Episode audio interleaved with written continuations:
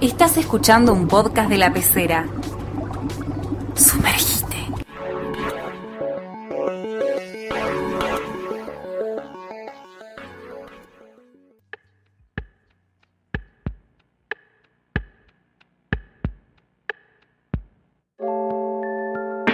Hola, esto es Cubilete Mágico, programa número 9. Mi nombre es Guido Rusconi. Mi nombre es Luciana Báez Escobar. Y hoy vamos a hablar del Monopoly. Polémico. Polémico juego, eh, muy. quizás uno de los más conocidos de, de- de la historia, ¿no? Sí, sí. Eh, porque además tiene un montón de versiones, es un juego viejo. Sí, ho- hoy no vamos a mencionar todas las versiones distintas que, ten- que tienen porque necesitaríamos un podcast Sí, aparte sí, para eso. Muchísimas. Pero mm, me habías contado fuera del aire que no te gustaba No tanto. me gusta mucho el Monopoly. Eh, en realidad yo no jugué mucho al Monopoly, tampoco jugué a la versión argentina que es el estanciero más. Y me acuerdo que el- la primera vez que jugué, jugué con una prima que es más grande que yo y era chica y estábamos jugando y de repente ya no tenía más plata y, le- y fue como, no te puedo pagar. Y mm, había caído en una casilla de ella y me dice, bueno, hipoteca. Y ahí entendí que el mundo era un lugar horrible. Claro, sí. como que me tuvieron que explicar cómo funcionaba eso y fue como, ah, bueno. Sí, eh, por mi parte yo, nunca jugué demasiado al Monopoly en sí, jugué más de chico al, al estanciero también, eh, con, más con mi familia, y nunca creo haber entendido demasiado mm, el funcionamiento del juego porque bueno, e- e- era bastante, bastante chico y después con el tiempo dejé, de- dejó de interesarme, se perdió. Sí, también lo que pasa es que es muy largo. Va, en, en mi caso siempre las partidas, después viendo encontramos que habían partidas muy cortas también, pero en mi caso siempre las partidas se hicieron súper largas. Entonces es un juego que prefiero jugar otra cosa, la verdad, yo sinceramente. O sea, todo bien, pero Pero tiene una historia interesante el Monopoly, Sí. por otra parte. Que dicho sea de paso, para aquellos que hayan vivido en un frasco los últimos, no sé, 80 años, el Monopoly es un juego de compra y venta de bienes raíces, sí. ¿no? Que bueno, uno a lo largo de un tablero va. eh, Sí, vas cayendo en las distintas eh, en las distintas casillas que responden, tienen como una tarjeta de propiedad y uno en ese caso la puede comprar o si ya es propiedad de alguien, tiene que pagar como, como una especie de alquiler. También se puede construir en esas casillas hoteles y casas Sí, y eso como que encarece también el claro. precio. Y cada vez que uno cae, Tiene pagar, sí. bien. También hay servicios y otras cosas, pero bueno, en síntesis es eso, es como generar un, Un monopolio. monopolio, tener todo Vas- y que todo el resto de los jugadores se queden sin, sin nada. Claro, el que gana, El digamos, que gana es el que tiene, se queda con todo. y cuando todos los jugadores ya están en bancarrota, ahí termina el juego. Entonces eso genera también varios conflictos. que vamos a ver después en la sección audios de- del público Sí. Todos los conflictos que puede llegar a generar este juego. Pero hablando un poco de, de la historia, el Monopoly en su versión más eh, primigenia data del año 1903-1904, que en realidad no era el Monopoly, era eh, The Landlord's Game, que Landlord venía- vendría a ser como terrateniente o lugarteniente, y fue creado por una mujer, que es eh, curioso porque es la primera vez que hablamos de un juego creado por una mujer en, en este podcast. Fue creado por Elizabeth Maggie en principios del siglo XX y quería en un principio tener como una función más didáctica de enseñar cómo... Sí, en realidad era como que como que la idea era mostrar que los monopolios son malos, Claro. como que está mal. Entonces ella con... Siguiendo las, eh, las enseñanzas económicas de un economista de la época que se llamaba Henry George, dicho sea de paso, Elizabeth Maggie era de izquierda, era feminista de la primera Sí. ola, o sea, como que el... Y había hecho otro juego más también, que era como un anti-monopoly. Claro, eh, ella hizo el Landlord's Game versión Monopolio y versión anti-monopolio, en la que, bueno, en la versión anti-monopolio, cuando se generaban fortunas, ganaban todos. Claro. Y en la versión monopolio es, más parecido a lo, que, a lo que conocemos ahora, en que un solo jugador tiene que arrasar con todo y quedarse con todo. Sí. Pero bien, después de, de patentar este juego que, que se juega mucho en- entre lo que es la, la inteligencia así medio universitaria de, de Estados Unidos de la época, se juega en campus y muy jugado por, por los liberales de la época, los liberales eh, dicho verdaderamente. Después Ma- eh, Maggie lo, lo patenta Sí. y como el juego tuvo mucho éxito, eh, se fueron haciendo distintas versiones, pero no podían lucrar con ellas porque tenía una patente. Claro. Entonces, versiones como el Finance, eh, entre otras, el, el Auction Monopoly, que eran como versiones con distintas eh, con distintos cambios muy pequeños Sí. se fueron haciendo conocidas hasta que en los años 30 un señor llamado Charles Darrow Se lo robó. se lo robó polémico polémico Se lo robó, lo llevó a Parker and Brothers y lo patentaron. no primero eh, Parker Brothers lo- le dijo que no porque le habían encontrado como 50 Ah, errores de juego claro. y él empezó a hacer la producción por propia voluntad y bueno después Parker Brothers lo, lo Ahí llamó a sí. Darrow y ahí empezó la, Claro. la monopolio, monopolimanía.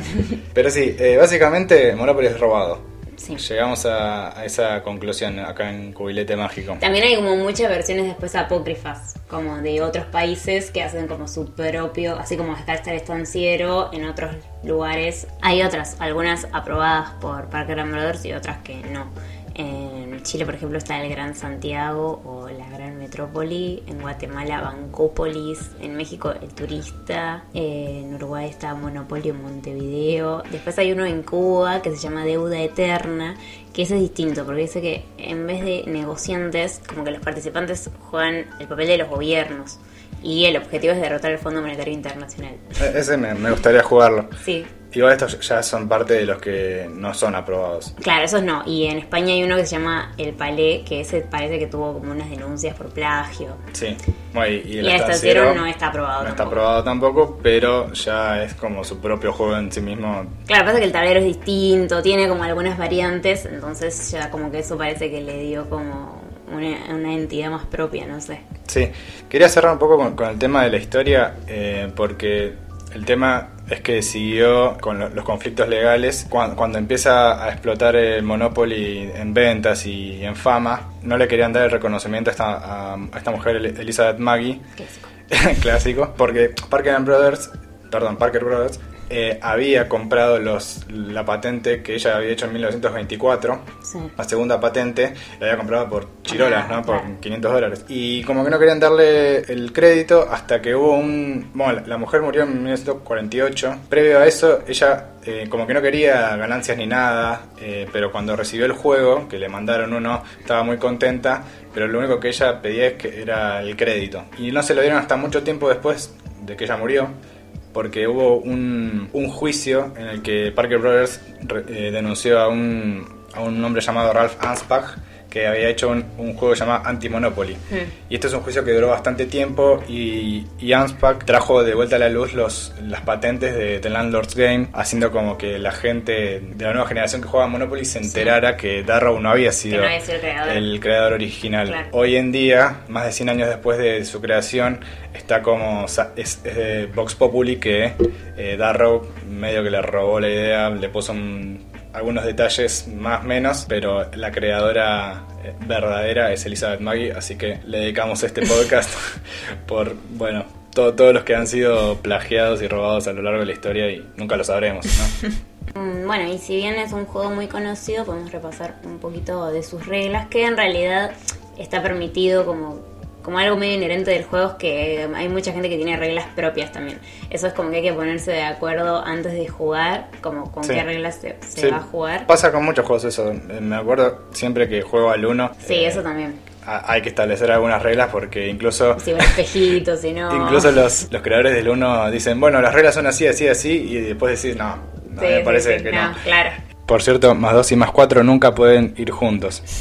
y eso- Como que nunca ves, a veces sí, depende con quién juegues. A veces está acá, bueno. acá en mi casa no. Ah, sí, sí, acá sí. ¿Acá sí? No. A veces es más divertido. Bueno, ya, ya lo hablaremos en el programa del 1. que Claro. habrá en algún momento, suponemos. Bueno, igual en general el tablero es medio siempre el mismo. Un circuito cerrado o cuadrado en general, en el estanciero es como hexagonal. Y mm, hay unos casilleros importantes que son el de salida, porque cada vez que das la vuelta vuelves a cobrar. Y el de la cárcel, que de ahí se puede salir pagando una fianza o sacando dobles números.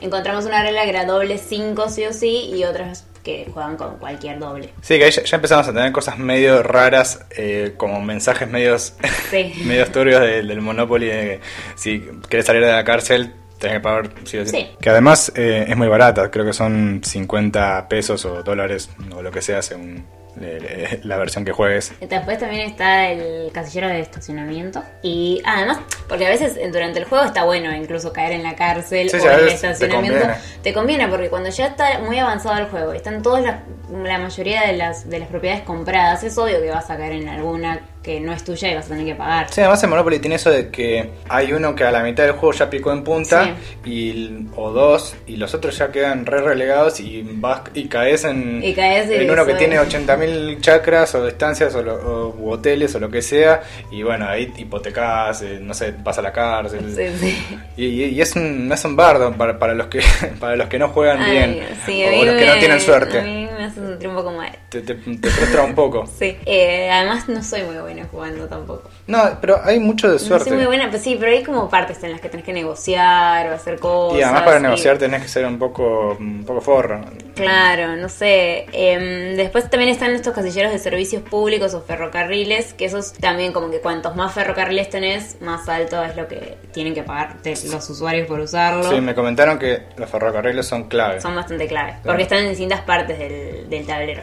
Y después, eh, los servicios públicos también. Creo que hay dos servicios públicos y si los tenés también tenés el monopolio de los servicios públicos. Ya es un monopolio. Después, bueno, hay cartas especiales que son las de suerte y de arco comunal que tienen como unas consignas que ir cumpliendo. También cuando caes en ese, en ese casillero agarras esa tarjeta. Y mm, bueno, si un jugador saca doble número, tira otra vez. Y si saca doble número tres veces, es que va a la cárcel. Tres veces seguidas. Tres veces seguidas, claro. Sí. Además, en la cárcel podés seguir haciendo transacciones como Sí, si estuvieses pues. libre. O sea, es- Sí, puedes vender propiedad, puedes la, hacer... la- en la institución, alquiler, la eso. institución carcelaria está mal como en la vida real. Pero bueno, un poco repasamos las reglas y ciertos, ciertos casilleros importantes, pero podemos pasar a, lo siguiente, que son algunas curiosidades que hemos eh, recolectado en nuestra investigación. Si encontramos que el Monopoly más caro, dice que hay como muchas variantes del juego hechas de distintos materiales y todo, pero parece que se hizo uno así como extremadamente lujoso en el 98, que lo hizo un joyero en San Francisco, que hizo uno todo como de oro y los dados son piedras preciosas, de diamantes, y bueno, ese está tasado en 2 millones de dólares. Una grasada absoluta. La verdad. Después Sí. tenemos eh, la partida más larga de que se tenga data. O sea, se, se tiene data de cuánto duró, pero no hay mucha más información al respecto. Igual en general son largas las partidas Sí, sí, son largas, pero nunca como esta que dicen que duró 1680 horas, lo que sería 70 días, que supongo que no habrán estado 70 días seguidos jugando. No, habrán estado jugando un ratito por ahí cada día, no sé. Pero no podemos encontrar más info al respecto si, si alguien tiene. Muy intenso. Sabe un poco más. Perder después de 70 días, Y no, yo, yo- yo- te dejas de hablar. yo soy mucho de. Vos, de- vos no le hablas nunca más. No, no. Yo soy mucho de tirarle el, el tablero. Bueno, hay muchos chistes respecto al Monopoly de revolear el tablero. Sí, sí. Como que eso es algo que eh, encontramos que por ahí había alguna versión online o algo así y bueno, y mucha gente se quejaba de que no podía. Claro, no, no, no tirar el tablero a la mierda y que vuelen los hoteles y las casitas. Claro. Después le encontramos que la partida más corta igual eh, es, es posible que dure cuatro turnos nada más, dos por jugador. Si se, si se practicara, o sea, es una teoría, no, no Es una teoría. No es que pasó realmente, pero, Por ahí sí, pero... pero según una, eh, Alguien calculó. una eso. cadena de coincidencias puede durar 21 segundos con eh, 9 tiradas de dados. No sabemos qué tiene que pasar para que, No, no. que suceda eso, pero bueno. Después eh, hay campeonatos mundiales, como ya vimos en otros juegos también. Eh, desde el año 73 se juega todos los años el campeonato mundial de Monopoly, parece, donde no es tan fácil clasificar, pero el premio siempre es fijo, que son 20.580 dólares en efectivo, porque es lo que la plata del juego en Claro. sí, o sea, la plata con la que viene el juego. Entonces, si ganas, realmente te ganas de toda esa plata. Eh, otra curiosidad que encontramos es que eh, en la Segunda Guerra Mundial se usó el Monopoly o las cajas de Monopoly para contrabandear objetos, distintos objetos, que bueno, mapas, compases, comida, todo a través de tableros de Monopoly, ya que eh, en Inglaterra ya se estaba vendiendo para aquella época. Sí, y otra cosa que me gustaría mencionar también en relación a lo que siempre hablamos de lo de democratizar los juegos, que es que está muy accesible en internet para hacer tu propio Monopoly. Como que están los- el tablero y también los billetes, todo eso se puede imprimir. Incluso hay plantillas del tablero sin, eh, como que no indican cuál sería la propiedad, entonces vos puedes inventar tu propia versión también. De hecho, como hay tantas otras versiones del Monopoly, también te puedes hacer el Monopoly de los Simpsons o el Monopoly de cualquier otro tipo. Sí, siempre buscamos. Esos que- me gustan más a mí, como los que son los que no son el original. Sí, como el otro día que vimos un, un Monopoly del Animal Crossing hecho, hecho a mano y yo, yo obviamente lo quería tener.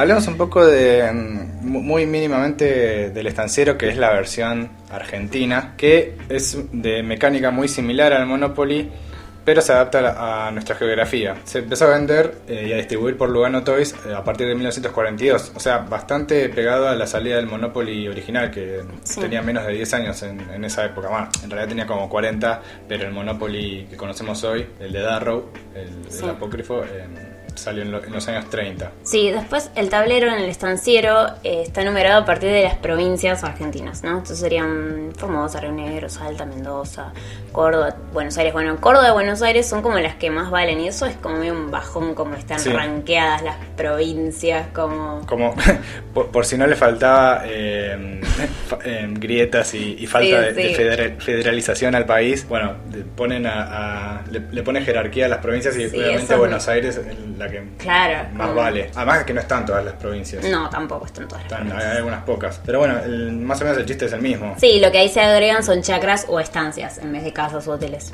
Sí. Bueno, y por ser un juego tan polémico, también se nos ocurrió eh, como preguntarle a la gente qué les parecía, si les gustaba, si no les gustaba, porque a mí no me gusta. Y bueno, si tenían alguna anécdota graciosa o eso, alguna experiencia que quisiesen compartir. Así que bueno, vamos con... Vamos con los primeros dos, de Juan y de Delphi. Hola Lu y hola Guido y hola fanáticas y fanáticos del cubilete mágico.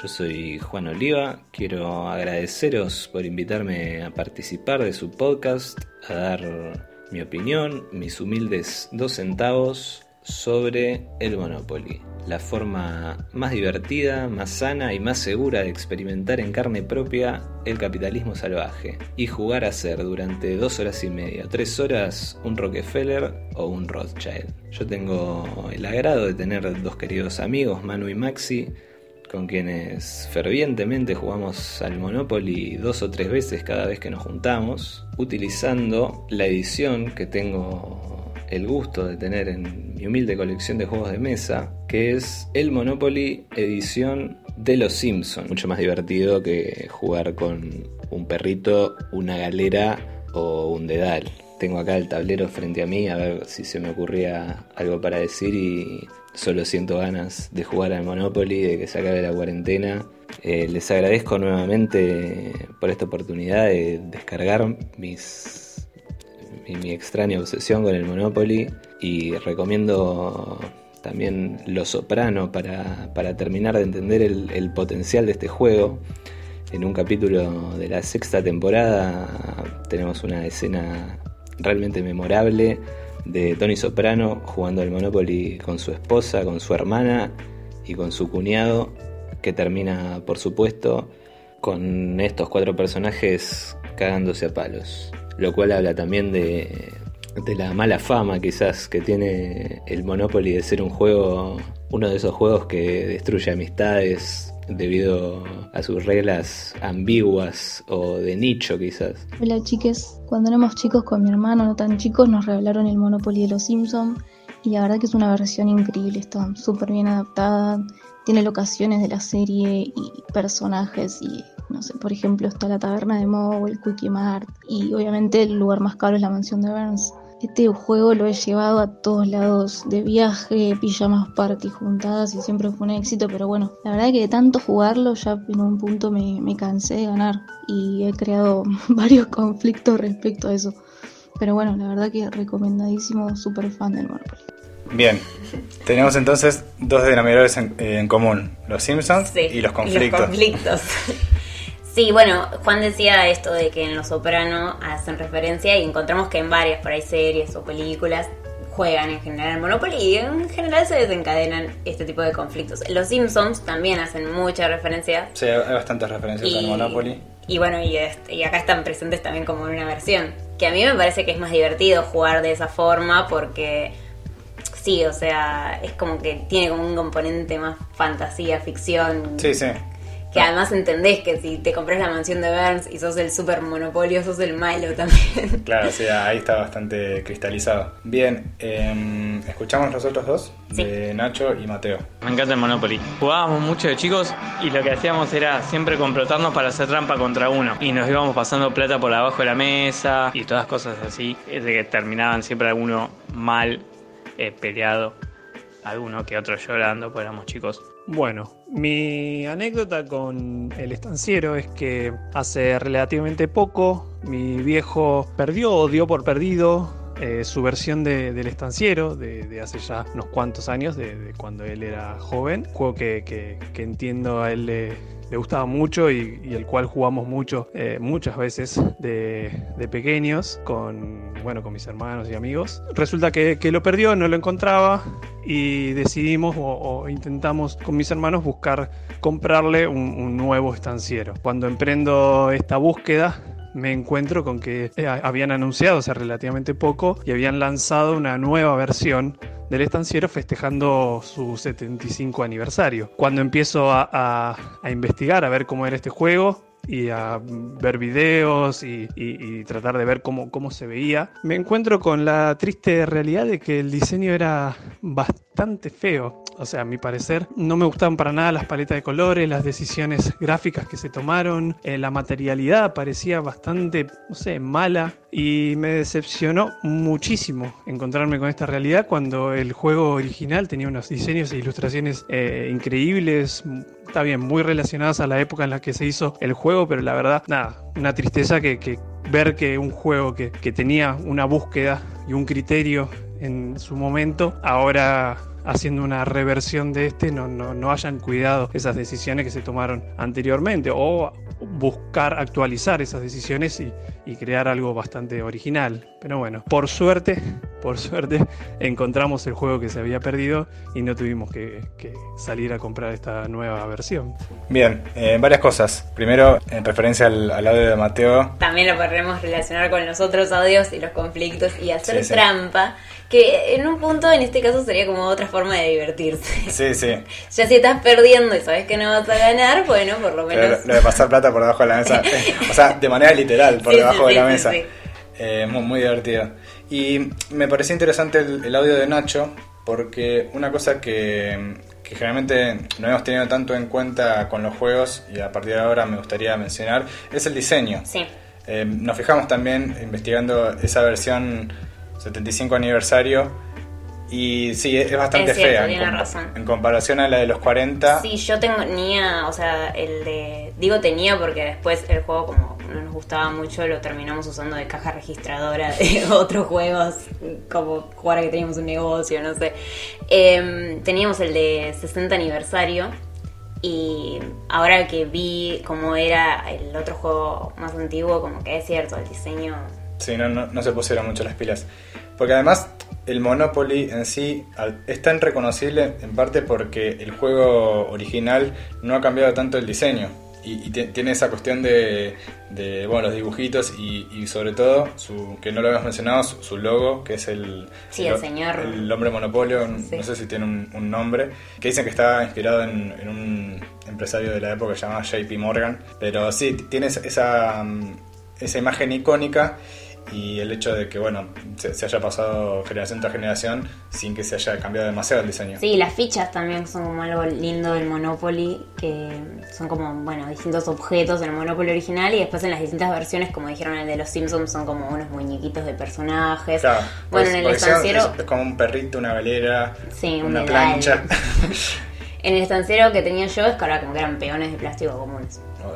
Aburridísimo. Un poco aburrido, sí. Eh, pero sí, a mí, a mí el estanciero nunca me... Cuando teníamos esas eh, noches de, de juego familiar, no- nunca elegía el estanciero. Yo, no- yo no votaba por el estanciero, al menos. Claro. Eh, algo más parecido. ¿Cuántos cubiletes le damos al Monopoly? Ahora, acá quiero que te, que te No, luzcas. doy pocos, no sé. Prefiero muchas veces jugar a otro juego. Tres. ¿Tres? Uf, aplazado. Yo, yo le voy a dar un 5, pero por una cuestión de que hace mucho que no lo juego y capaz eh, si, si perdiera de pronto... Te re enojarías, me revolarías el enojaré. tablero.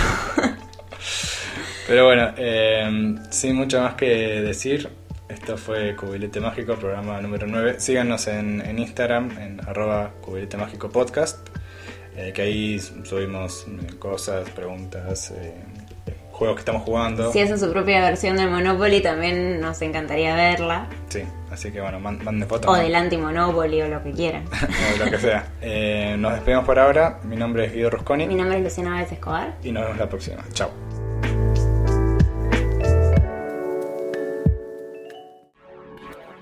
Esto fue un podcast de la pecera. Contenidos originales para escuchar.